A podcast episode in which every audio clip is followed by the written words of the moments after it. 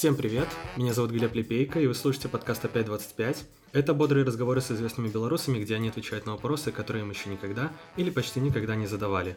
Это последний выпуск в первом сезоне, и по такому случаю я пригласил в подкаст Марину Золотову, главного редактора портала Тутбай. Добрый день. Привет. Спасибо вообще, что согласились прийти, поговорить. Мне кажется, с вами подкастов еще не записывали. Подкастов, наверное, нет. Ну, если не считать там какие-то эфиры на свободе, которые, по сути, тоже подкасты. Ну, я не помню, чтобы я участвовала в подкастах. Класс. Тогда я первый, кто записывает с вами подкаст. А вы обычно вообще их слушаете? Любите слушать подкасты?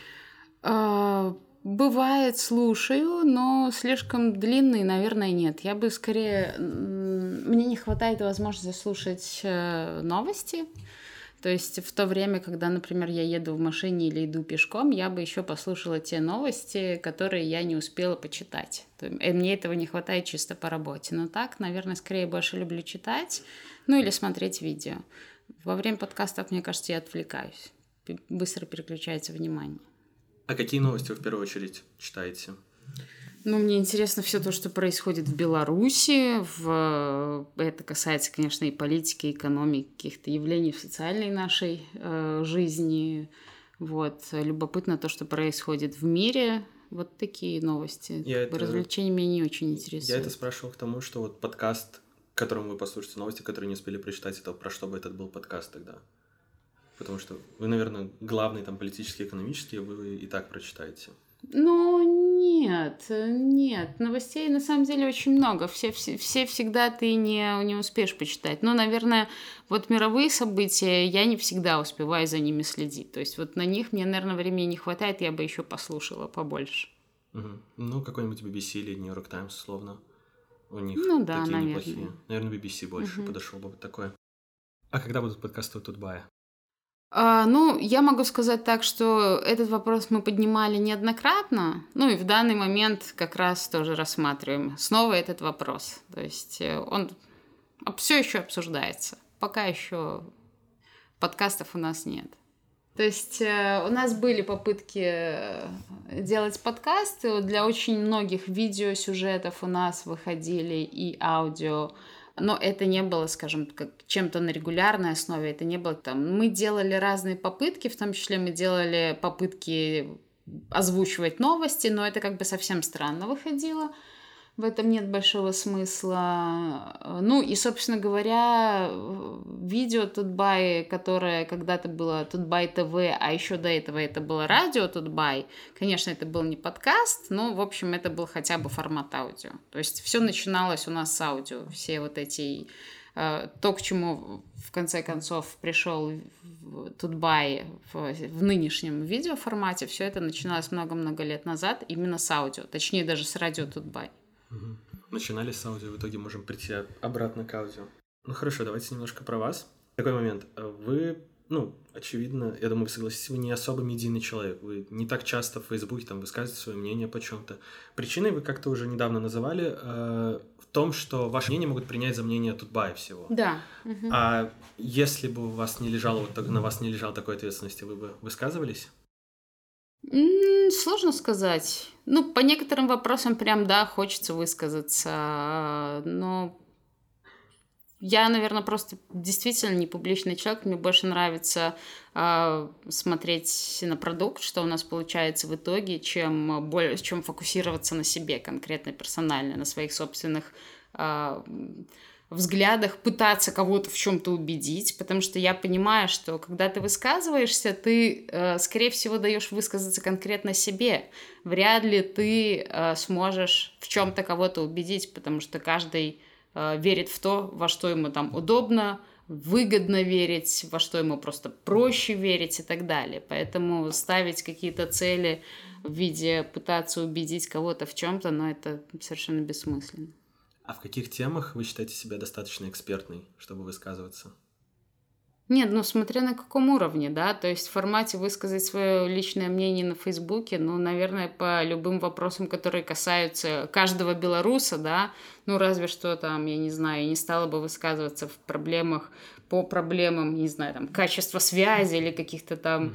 э, гаджетов, э, не знаю, там, очень узкого спорта и так далее. Так у меня, как у любого, в общем, неравнодушного белоруса, есть свое мнение по очень многим вопросам. Вы скорее интроверт или экстраверт? Наверное, экстраверт. Ну, то есть я не держу в себе какие-то э, не знаю, эмоциональные вещи, я высказываюсь, я, в общем, люблю, когда люди тоже делятся своим мнением. Вот, то есть сказать, что там я замыкаю в себе и молчу, и ни с кем не разговариваю, наверное, нельзя. Вы говорили для журналистов, несколько раз уже упоминали, что для журналиста главное качество, на ваш взгляд, это любопытство и критическое мышление. Угу. Если по второму все понятно, то первый у меня такой вопрос. Как вы за столько лет в медиа не растеряли любопытство, и если вы действительно его не растеряли, как у вас это получается? Да не знаю, мне просто все интересно. Но мне есть до всего дело. То есть, если что-то происходит, я хочу понять, почему это происходит. Э, ой, а что здесь новое появилось? А, там, не знаю, это касается каких-то мелочей, там, вроде, там, появился новый магазин, или там какая-то скульптура, или там что-то закрылось, открылось. Ну, то есть я не могу... Ну, собственно, мне кажется, это нормальное э, свойство каждого журналиста, когда тебе до всего есть дело, ты не можешь быть равнодушным. То есть это не может там пропасть в течение времени. Другое дело, что... Э, то есть это качество, которое вот оно или есть, или его нет пропасть, сказать, что, например, а я устал, мне больше ничего в жизни не интересно, но это, наверное, должно быть какое-то особое там психоэмоциональное состояние. А в целом ты можешь устать, например, от рутины. Ну, например, 1 сентября. Что делать? Опять 1 сентября. Как это освещаешь? Как с этим быть? Просто ты должен думать, как это можно сделать по-новому. Но, скажем, всякие новые явления, всякие необычные явления, всякие... Ну, это всегда вызывает интерес, это никуда не исчезнет.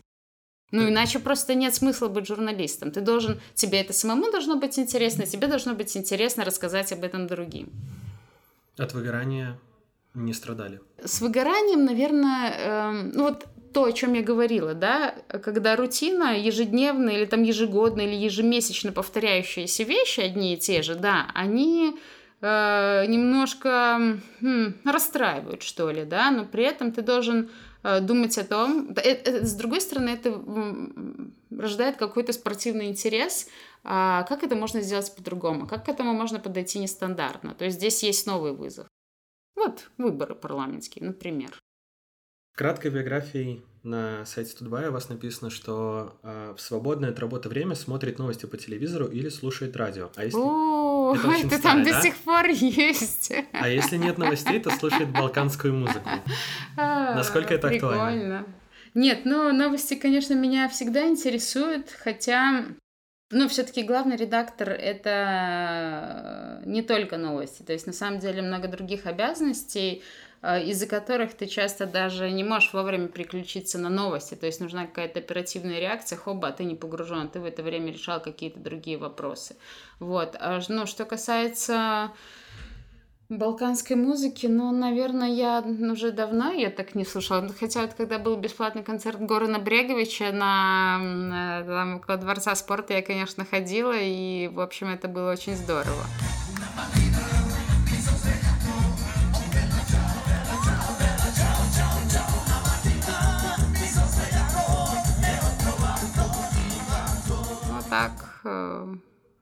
Не могу сказать, что у меня достаточно свободного времени для того, чтобы слушать балканскую музыку сейчас. А какую музыку любите?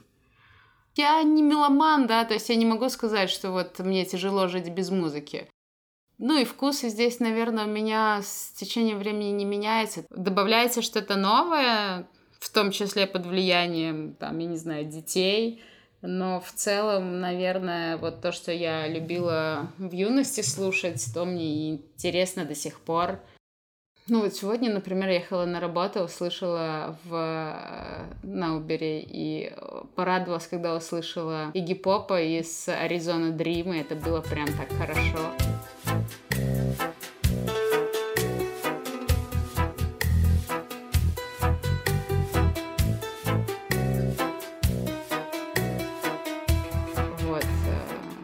Здесь меня скорее при, привлекают какие-то может быть, это как раз важно для баланса работы и э, свободного времени, да, когда на работе у тебя должно быть все время что-то новое, каждый день какие-то новые вызовы, а там увлечение это что-то, к чему э, ну, что-то, что тебя связывает с какими-то постоянными ценностями. Вот. Но, с другой стороны, может быть, и не совсем так, потому что мне, например, там, что касается какой-то физической нагрузки, мне интересно пробовать что-то новое. Там был велик, э, потом был, допустим, бег, теперь бег неинтересно, ролики, ну и вот, это вот меняется. То есть, ну, с музыкой постоянства, с какими-то другими увлечениями, наверное, как раз перемен. Кого посоветуете послушать из балканской музыки? Ой, слушайте, ну там прям так было написано. Бела Дугма — это та музыка, в общем, где Горан Брегович и Кустурица познакомились, в общем, то, то, с чего все начиналось. Ну, собственно, Кустурицу и Бреговича слушала.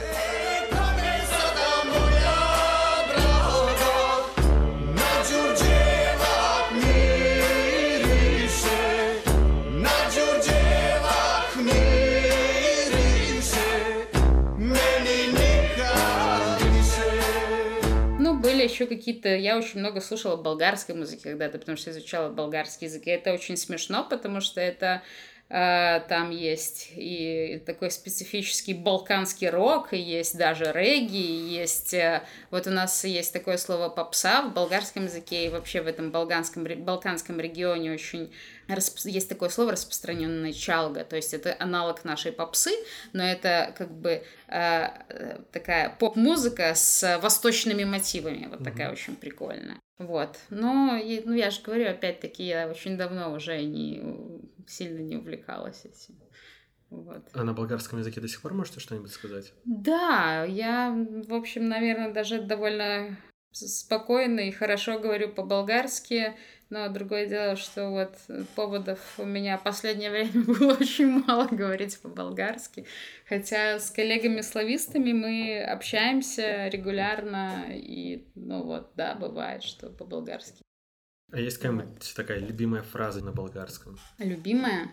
Да, наверное, любимой нет. Есть забавные слова, например, там э, подпадок. Это очень красивое слово, мне кажется.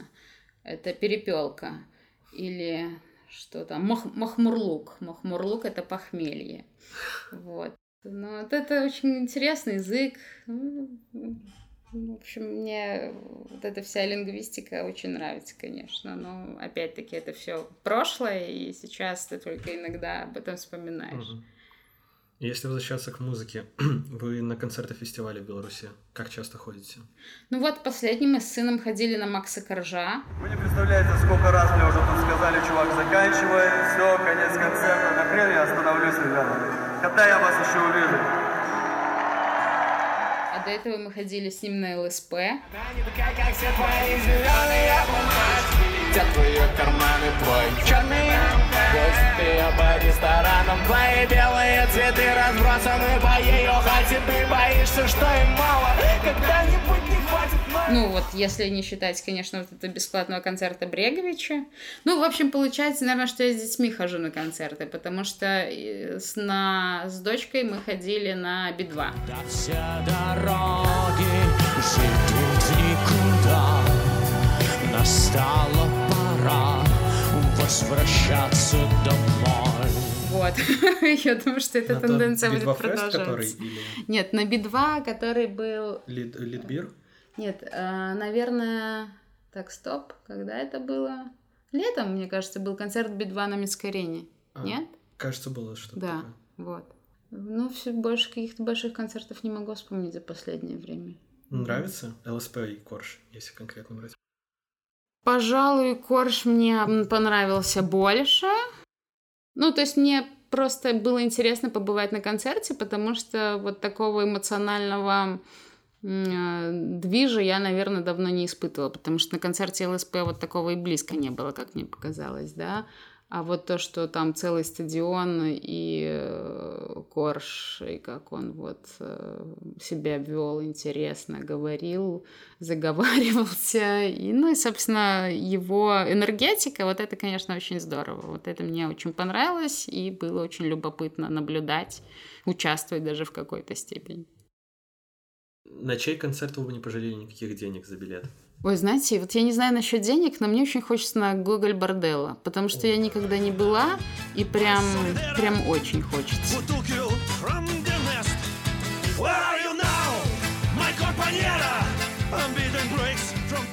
Но я...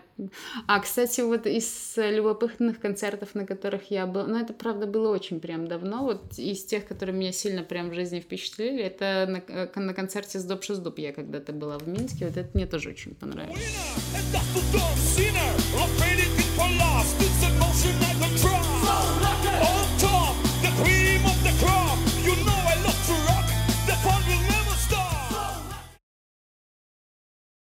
Однажды весной вот этого года, это вот только-только дело Белта закончилось, mm-hmm. суд.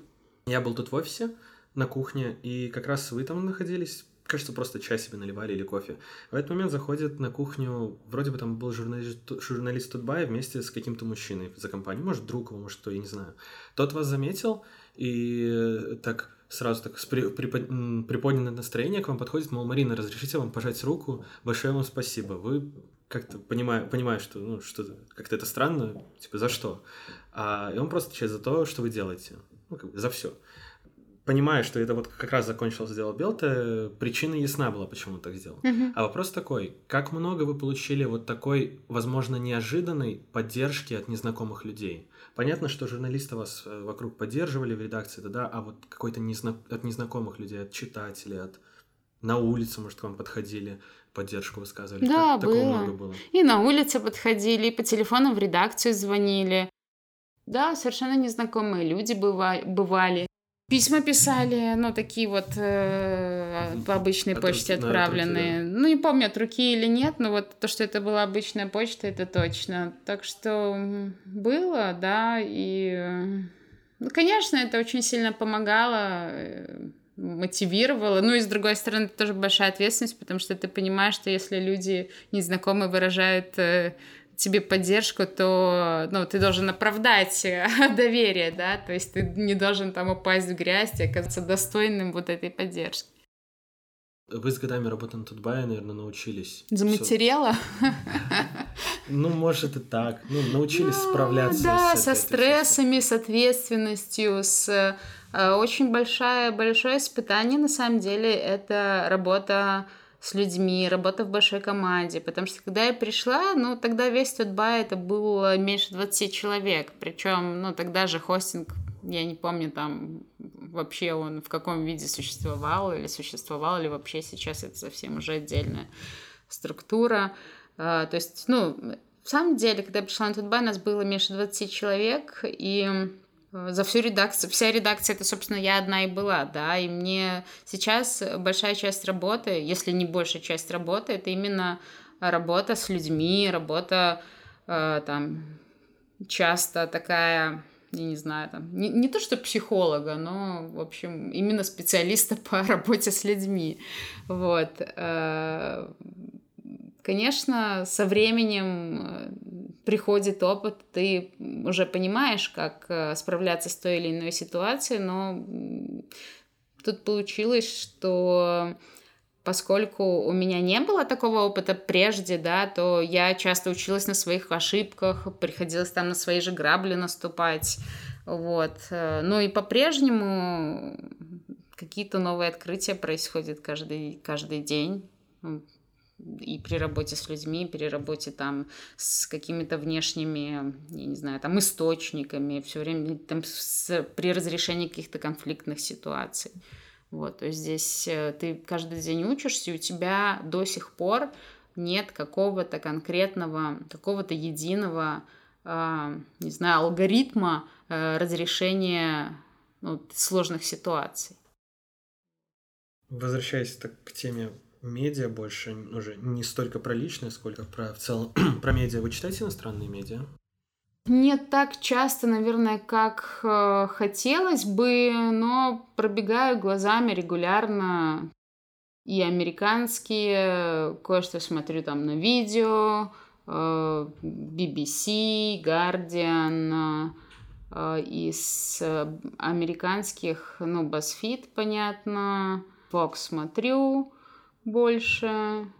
Ну, то есть, как правило, если говорить про медиа, то, в смысле, не новостную повестку, а именно медиа, то я скорее там э, пользуюсь какими-то там телеграм-каналами вроде медиа-медиа. Если меня что-то интересует, то я уже перехожу, смотрю на первоисточники. А что вы от них берете? Чему учитесь у американских медиа? Почему спрашиваю? Когда вы сами про этот момент говорили, что Тимченко, создавая «Медузу», говорил, что они, по сути, брали лучшее и, ну, как-то это улучшали, что-то добавляли к этому. А вы примерно по такой же схеме стараетесь работать или как? К сожалению, будет, наверное, правильно констатировать, что все-таки Медуза за собой застолбила эту нишу по поводу имплементации там лучших западных практик на русскоязычном пространстве. Это у них получается лучше всего. Вот, э, то есть тут скорее все-таки э, сказать, что прям удается быть первыми в плане там каких-то введения новых форматов, к сожалению, нет. Но хотелось бы. Вот. Ну да, смотрим, конечно, какие интересные вещи происходят. А на самом деле тут э, еще, мне кажется, хороший опыт, хорошая практика у Радио Свобода, поскольку у них, ну, скажем, довольно большие ресурсы, и они много где есть. Э, и они пользуются тем, что э, делают все их редакции в разных регионах, и там, не знаю, это касается и контента, и форматов, то у них очень классные, классные практики, классный опыт, то есть сюда тоже есть смысл смотреть. От американских, э, британских, ну вообще западных СМИ есть что взять вам? Ну, в плане форматов, да, то есть может, есть, может, есть какие-то форматы, которые вы все хотите попробовать на Тутбай, но как-то не срастается что-то, руки не доходят, еще что-то. Я бы не стала, наверное, так говорить. Если есть желание, и мы понимаем, как это делать, мы это делаем. Но опять-таки плейбазом можно пользоваться. Это довольно легко, если у тебя нет там, допустим, сил на нет возможности для собственной разработки, то вот здесь все готовое. В принципе, шаблонов много интересных. Вот. Сказать, что, допустим, мы на постоянном, на регулярной основе э, занимаемся там изучением западного опыта и там внедрением у себя полезных практик, к сожалению, я пока не могу, но все в процессе. Какого тематике или стилю или по профилю медиа не хватает Беларуси? На самом деле в Беларуси много чего не хватает в плане медиа, потому что у нас ведь, по сути, нет нормального медиарынка. Вот, поэтому при наличии денег и при желании инвестировать возможностей довольно много. То есть ну, у нас, правда, нет хорошего экономического издания, да, то есть даже там в той же Украине, в России есть журнального формата довольно много экономических изданий интересных. Ну, я думаю, что у нас есть э, пространство еще и для нишевых изданий разнообразных. Просто в ситуации, когда у нас слишком многое контролируется государством, в ситуации, когда у нас достаточно жесткий э, закон о СМИ, который не очень-то приветствует, то есть вообще не приветствует появление каких-то заграничных денег, да, э, в медиа, э, в общем, мало людей, которые готовы рискнуть и вложиться в медиа, да. То есть, если говорить о том, что есть сейчас любопытного, то а, конечно, ну, мне, например, интересно наблюдать за тем, как развивается DevBuy. Это очень правильное, так, правильное направление, правильная, не знаю, ну, стратегия. Ну, Office Life тоже, в принципе, интересно. Хотя там, наверное, есть какие-то вопросы, но, в принципе, вот, тоже любопытно наблюдать за этим. Вот, но в целом, конечно, не хватает такой наверное, здоровой конкуренции, каких-то вызовов таких э, спортивного интереса, спортивного какого-то азарта, вот этого нет.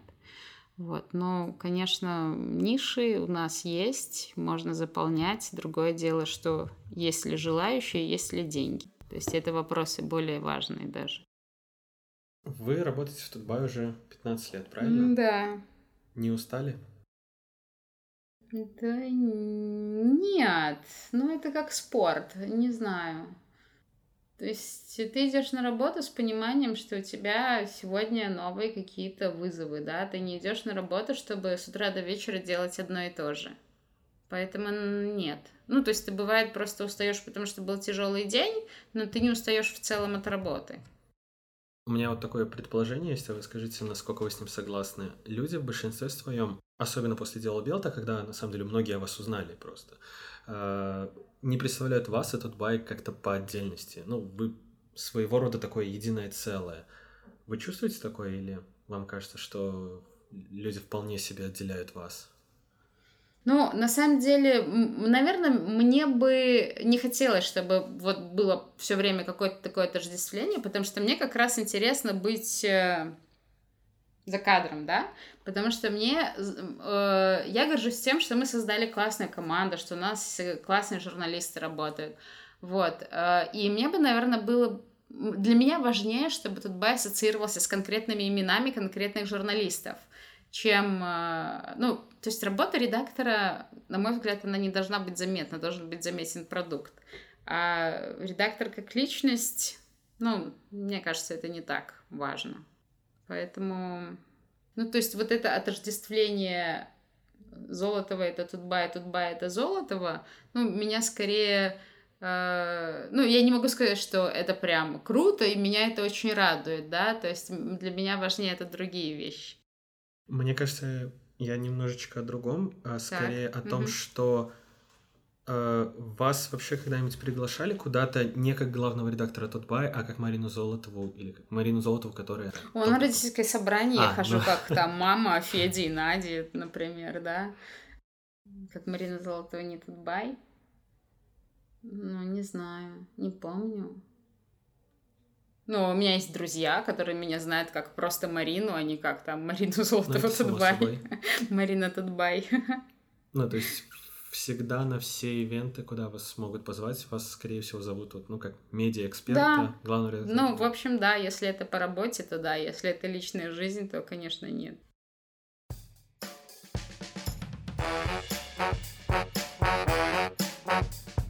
Ну что ж, это был последний эпизод первого сезона подкаста «Опять 25». Когда будет второй, я не знаю. Возможно, я попробую другие форматы. Чтобы быть в курсе, подписывайтесь на мой телеграм-канал, там будут все анонсы и разные другие интересные тексты. Ссылочка, как всегда, в описании. Спасибо, что слушали «Опять 25». Это мой первый опыт в создании такого контента. Я буду очень благодарен, если ты напишешь мне, что тебе нравилось и не нравилось в моем подкасте – это очень важно для меня, и это очень нужно на будущее, чтобы я понимал, как лучше делать подкасты. Это не конец, это только начало.